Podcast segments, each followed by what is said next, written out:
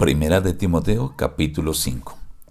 Querido Dios, ayúdanos a tratar a todos con imparcialidad, especialmente a velar por los necesitados. Pero sobre todo, Señor, ayúdanos a conservarnos puros. Te lo imploramos en el nombre de Jesús. Amén. Reciban el saludo de su amigo el pastor Juan Emerson Hernández y la gratitud por acompañarnos a estudiar diariamente la palabra de Dios. Hoy analizaremos aparte del capítulo 5.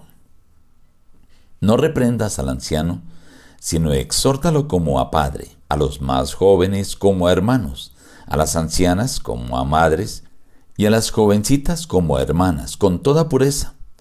Honra a las viudas que en verdad lo son, pero si alguna viuda tiene hijos o nietos, aprendan estos primero a ser piadosos para con su propia familia, y a recompensar a sus padres, porque esto es lo bueno y agradable delante de Dios. Pero la que en verdad es viuda y ha quedado sola, espera en Dios y es diligente en súplicas y oraciones noche y día. Porque si alguno no provee para los suyos y mayormente para los de su casa, ha negado la fe y es peor que un incrédulo. Sea puesta en la lista solo la viuda no menor de sesenta años, pero viudas más jóvenes no admitas.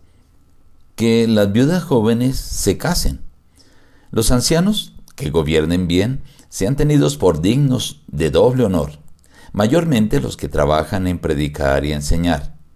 Pues la escritura dice, no pondrás bozal al buey que trilla, y digno es el obrero de su salario. Te encarezco delante de Dios y del Señor Jesucristo, y de sus ángeles escogidos que guardes estas cosas sin prejuicios, no haciendo nada con parcialidad. No impongas con ligereza las manos a ninguno ni participes en pecados ajenos. Consérvate puro.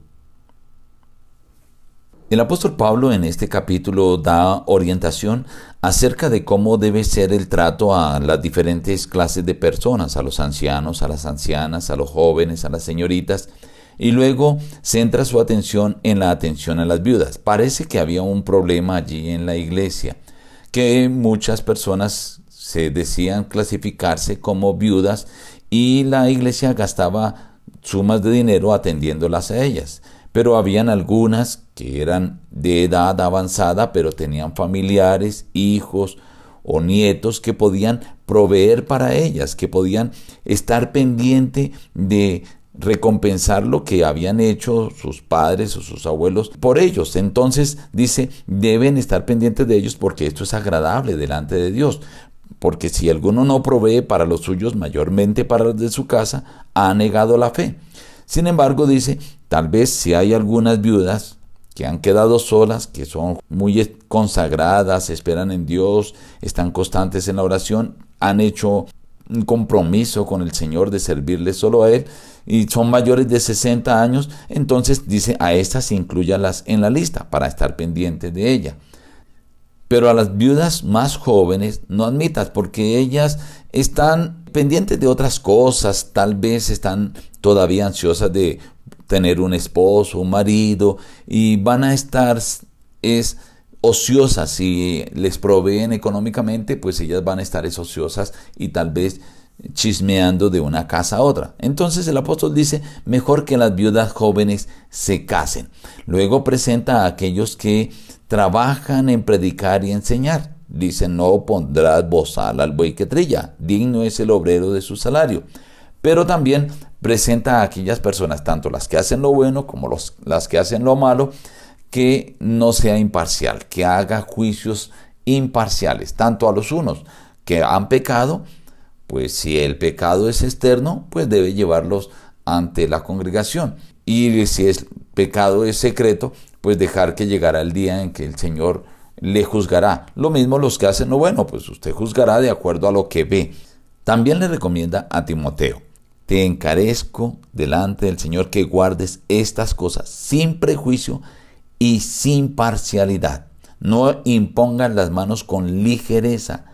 No participes en los pecados ajenos, o sea, guardando secretos de esos pecados. Dice, consérvate puro. Entre otros consejos están estos a Timoteo. Aquí tú, estimado amigo, puedes aprender cuán importante es velar por aquellos familiares, padres o ancianos que están a nuestro cargo. No los dejemos para que se conviertan en una carga para la iglesia. Pero también nos enseña a ser equilibrados, a actuar sin prejuicios y a juzgar sin parcialidad. Pero sobre todo, hace una invitación especial. No participes de los pecados de los otros. Consérvate puro. Y esto también es una invitación que el Señor te deja a ti en esta ocasión. Nos despedimos diciendo, busca a Dios en primer lugar cada día y las demás bendiciones te serán añadidas. Que Dios te bendiga.